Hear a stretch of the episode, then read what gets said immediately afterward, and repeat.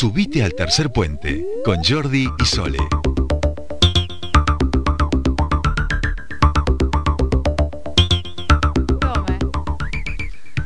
17 y 40 minutos de esta tarde, de día jueves, y nos ponemos así de música especial para el señor Gustavo Giorgetti, nuestro columnista de tecnología que ya está preparado y dispuesto. Gustavo, muy buenas tardes, ¿cómo estamos? Bienvenido a tu espacio.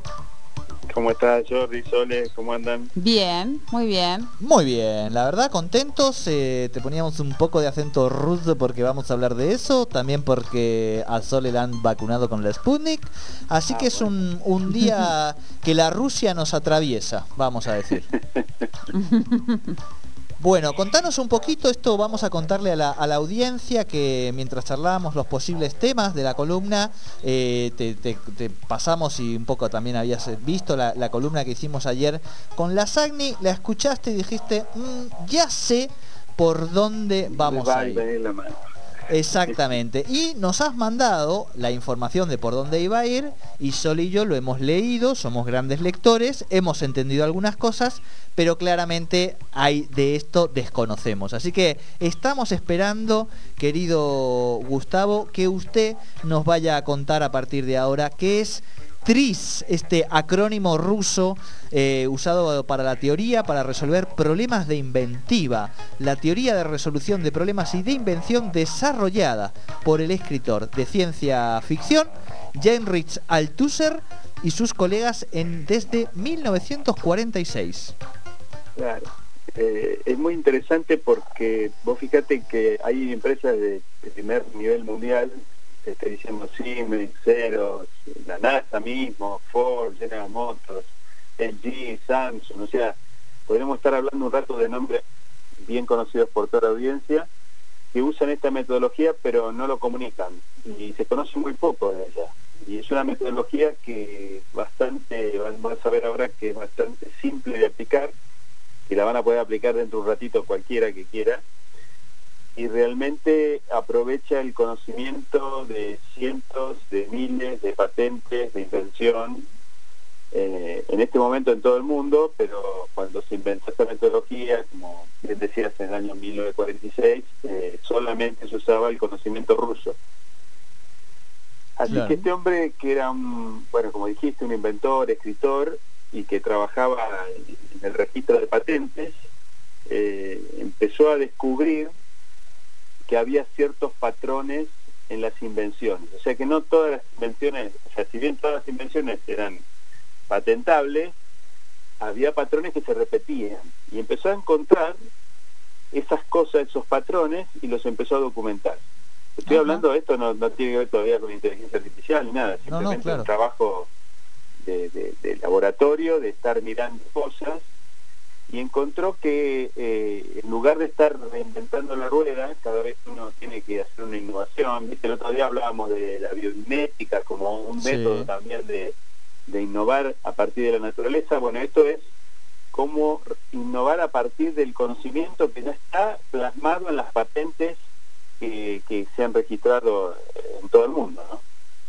Y eso te lleva a que en lugar de hacer estos brainstorming donde uno va imponiendo, digamos, eh, y tratando de encontrarle sentido a las cosas, es como que de golpe vos tenés eh, leyes y principios técnicos que, son inviolables y tenés eh, restricciones de los temas que querés innovar y eso te va generando como un embudo donde te lleva rápidamente a una solución posible.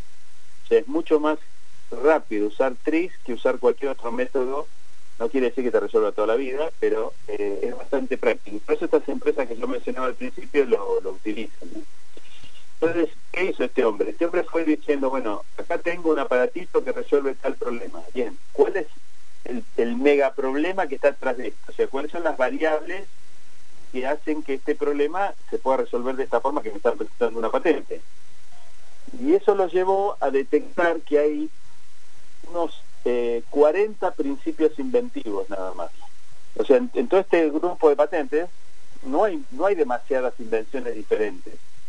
O sea, vos podés dar vuelta a algo, segmentarlo, eh, hacer algo eh, con asimetría. Bueno, esos 40 principios se los, los tabuló y empezó a encontrar que partían de esos principios que se usaban, eh, venían a partir de 39 parámetros de ingeniería de, estas patentes que tenían que ver con la velocidad, el peso, el volumen, o sea, cada característica técnica que hace a una patente, esas variables, él las tabuló y empezó a encontrar que todas las grandes invenciones, en realidad todas las patentes, lo que lograban era romper con una dicotomía que se produce cuando eh, vos querés, por ejemplo, hacer algo más grande, pero más liviano. Eh, tenés un problema, ¿no? Porque hacer algo más grande y te crece el peso. Entonces, hay un parámetro que vos querés mejorar y hay otro que entra en contradicción a lo que vos querés hacer. Y bueno, y se tomó el trabajo de hacer esa, búsqueda y esa, esa clasificación y hoy vos lo que tenés es una posibilidad, que ahora les voy a pasar un link, pueden entrar y simplemente hacer preguntas y, la máquina le va a responder con la base de datos de estos, de estos cientos de miles de, inventos o de patentes y les va a permitir identificar, bueno, si yo quiero aumentar la velocidad, pero quiero bajar el peso, de todos esos, esos miles de patentes, la forma, los, los principios que se usaron fueron estos. De manera que yo tengo que usar alguno de esos porque me va a ir directamente a la solución. Puede, puede ser que encuentre uno más, pero de los todos los que se usaron están ahí, en esos que me responde. Por lo tanto, tengo una ruta rápida de solución. Es increíblemente bueno y muy poco conocido realmente, por eso quería traerlo para que lo escucharan. Es, em, esto es, grosísimo, vamos a, o sea, vos un poco decías las empresas que, que lo tienen incorporado, naturalizado, pero realmente es, es muy importante que además, y, la accesibilidad un poco que, que, estás planteando, bueno, ahora después lo subiremos también a nuestras redes a partir de este link que vos nos mandes, pero digo que los usuarios podamos acceder por lo menos a saber eh, estos parámetros inicialmente cuando los usuarios o aquellas personas que se dedican, digamos, a la inventiva y al patentamiento de cosas, ¿no? Sí, sí. Y como son principios generales, eh, por supuesto, vos lo que patentás en realidad es el caso particular, el uso particular de una de una de un manejo de, esta información. El sitio que si quieren entrar es TRIZ, es www.triz, 40 por los 40 modelos.com. Si entran ahí, van a ver directamente una página en inglés, la pueden traducir, van a ver una página que tiene dos entradas simplemente, que, es establecer la contradicción. Ahora voy a explicar un poquito más con el método, pero si uno descubrió cuál es la contradicción que tiene en el problema que quiere resolver, expresa la contradicción en, el, en la página, y la página le dice, bueno, de toda esta base de datos que yo tengo, de tantos miles de patentes, ese problema se resolvió de esta o esta o esta manera y ese es uno de los 40 modelos de solución. Y, anda. Y ahí hay, hay cientos de, cosas, bueno, por ejemplo, una de las que se resolvió así eh, es el, viste los jeans que, ahora se venden gastados. Antes uno compraba jeans y, cuando se rompió, tío, ahora lo tenía que comprar gastado. Bueno, al principio, no sé si se acuerdan, pero cuando empezaron a aparecer los jeans gastados, eh, uno cuando se lo ponía, este, aparte de que estaba gastado, tenía que sacar el resto del, material que había usado para gastarlo en un lavarropa. Claro. el lavarropa lo, procesaba con, una piedra, digamos, y esa piedra se gastaba, al gastar el gym, quedaban parte de tu propio material. Entonces vos, que la madre todavía tenía piedritas. Bueno, ahora se usa enzima, pero la solución de cambiar de una enzima que ahora a no hacer el proceso mecánico es producto de haber usado esta, metodología, por ejemplo. Y así hay muchas más, de baterías, bueno, eh, si, alguien se quiere meter y buscar, hay cientos de ejemplos, hasta escobas se han diseñado resolviendo los problemas, o sea, las de vuelta, las contradicciones que se presentan cuando uno quiere inventar algo a través de, este, de esta búsqueda. Así que yo diría que es como una gran base de datos, es de tremendo. conocimiento abstracto, porque no tengo no tengo los casos, sino tengo la mecánica para trazar y cuáles son los modelos que debería aplicar. Así que tengo un problema específico, lo generalizo buscando las contradicciones, ahora vamos a ver cómo es, luego bajo de esa, de esa, de esos modelos de, solución que se han usado en todo el mundo a mi caso particular. Lo aplico, ahí tengo una, una nueva cosa que puedo volver a patentar. Ese es el modelo, este ruso lo hizo y muchos lo usan y no, no le dan demasiado crédito, pero me parece que es, válido hacerlo. Bien, ¿y cómo es entonces, metámonos un poquito más ahora sí, Gus, en este método? Claro. A ver, vos cuando tenés un, tema en particular, sí. lo tenés que eh, poder definir en términos de parámetros ingenieriles. O sea, eh, Por ejemplo, es un problema de volumen, es un problema de velocidad. Problema, vamos a poner la computación, si querés, eh, algo que la gente pueda entender, que tiene que ver con las memorias RAM, ¿no? ¿Te parece? Sí, sí, puede ser la memoria RAM. A ver, un segundito el volumen. Ahí está. Sí. Digo, la eh, memoria RAM que es lo que nos facilita parte de la velocidad del, del trabajo que hacemos nosotros con nuestros teléfonos o con nuestras computadoras, ¿no? Exactamente. Y que como todo... Entonces, ¿qué haces con eso? Vos empezás a definir esos parámetros ingenieriles, que, en este caso, ¿qué sería? Más velocidad, menor tamaño. Exacto. ¿eh? Bueno, cuando vos empezás a hacer mayor velocidad, menor tamaño, empezás a tener restricciones. ¿eh? ¿Por qué? Porque vos querés una cosa y si te produce la otra, o sea, siempre hay un parámetro que vos querés mejorar y otro que va a empeorar. Eso, eso, eso es como generalizar el problema. O sea, que puede ser que tu, tu, invención o tu necesidad no tenga solamente dos parámetros, puede tener muchos. Claro.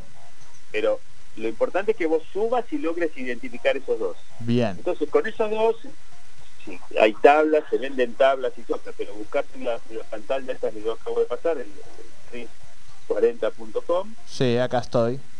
Bien, y pone arriba la que querés mejorar, abajo la que querés, este, que por supuesto no es libre, ¿no? Son las 40, son los, los, 29 parámetros y las 40 principios inventivos. O sea, vos partiendo de los parámetros que se contraponen, vas a encontrar los principios inventivos que solucionan esa contradicción.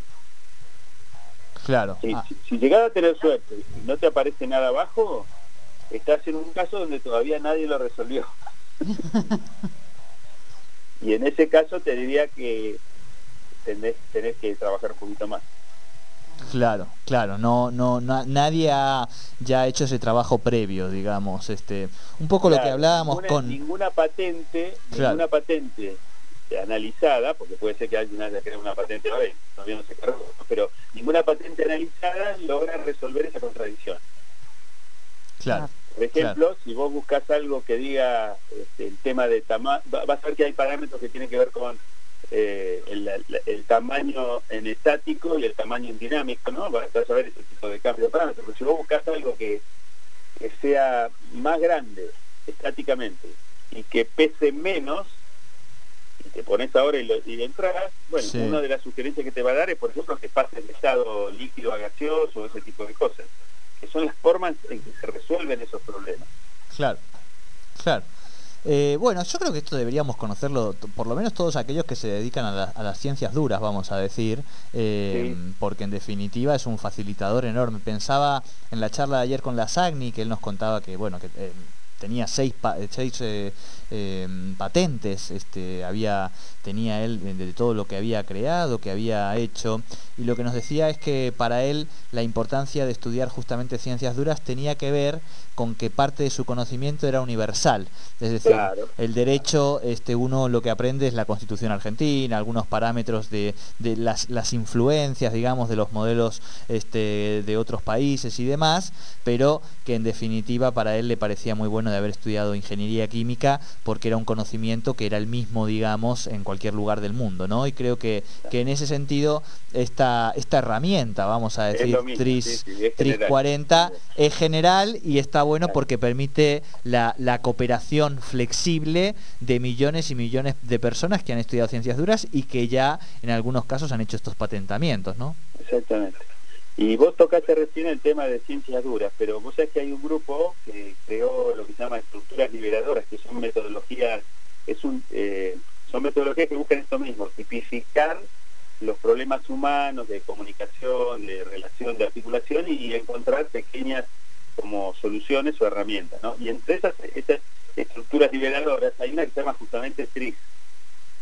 A mí me llamó mucho la atención cuando crucé este del mundo duro al mundo blando, y es muy interesante porque toma el concepto de, la contraposición, ¿no? Esto que hablábamos antes, yo subo esto y baja esto. Entonces, el método es muy interesante, también se lo quiero porque no tiene nada que ver, es, es TRIS, pero usado en un territorio totalmente distinto y lo que te plantea es como una en, tres etapas, ¿no? El, análisis de cualquier problema que vos tengas, o en realidad de cualquier objetivo que quieras lograr en el, mundo soft, digamos.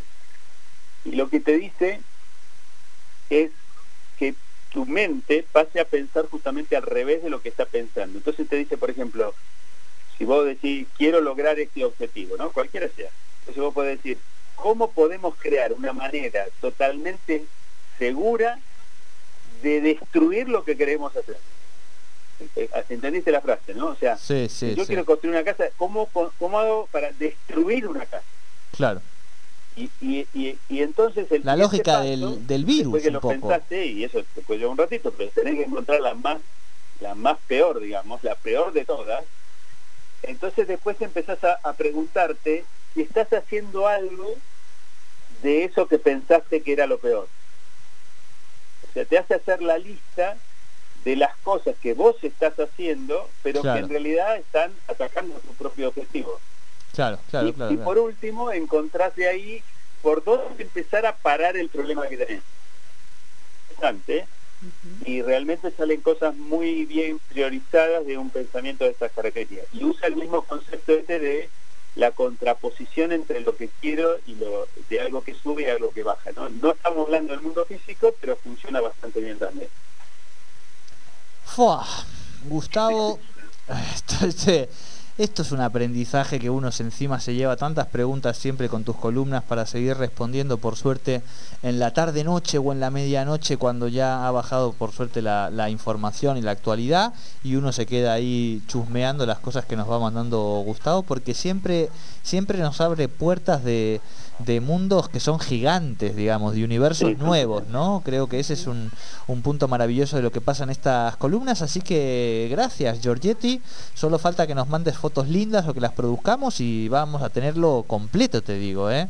eh bueno, bueno. Y por supuesto para la gente que ha escuchado y que ha, y que ha captado algunas cosas, que dice, bueno, quiero aprender más y demás, recuerden que ahora después a la tardecita ya estará en nuestro portal tercerpuente.com subido el audio para que puedan volver a escucharlo y para que puedan seguirlo. También pueden escribirle a Gustavo Giorgetti en sus redes sociales, digo, y también eh, preguntarle estas cuestiones eh, que, bueno, que Gustavo es muy dado y que le gusta, digo, salvo que sean 200 personas por día, ¿no?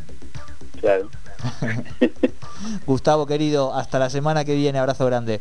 Abrazo, gracias a ustedes.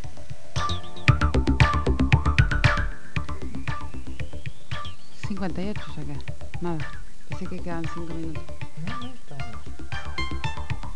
Me parece que estaba al aire diciendo que son y 58 y pensé que estábamos y 55. Estaba mirando acá en la pantalla, yo de lejos soy miope, no veo bien. Ah. Y veo una mancha blanca y antes había visto 55. No, no es una mancha blanca, es, una mancha un 8. No, no es... una mancha blanca, en serio, ya, se ha manchado el, televisor, digamos, no se preocupe. Bien, gracias, gracias, gracias por hacerme sentir mal, no tengo puesto los anteojos, con lo cual de acá para mí es una mancha blanca, pero es un 8, es un 8, son y 58, ¿Eh? es decir, sí. exacto. Eh, mañana nos vamos. Mañana es viernes. Mañana, mañana, tenemos... mañana nos encontramos, eso quiere decir. Ah, o sea, nos vamos hasta mañana, quería decir usted. Eso. Ahí va, ahí va, ahí nos hemos... Yo digo, ¿cómo mañana nos vamos? ¿A dónde nos vamos? Digo, yo, yo me preparo la mochila y vámonos de viaje. Aquí hemos terminado nuestro día jueves, que como ustedes saben es el de más divulgación, ¿eh? donde aprendemos un montón de nuestros columnistas que saben un montón y por supuesto de manera descontracturada, así que felices. Como dice mi compañera, nos encontramos mañana, mañana a las 3 de la tarde aquí por la 98.5 Radio 10 Naucan. Chau, chau, chau, chau. Chau.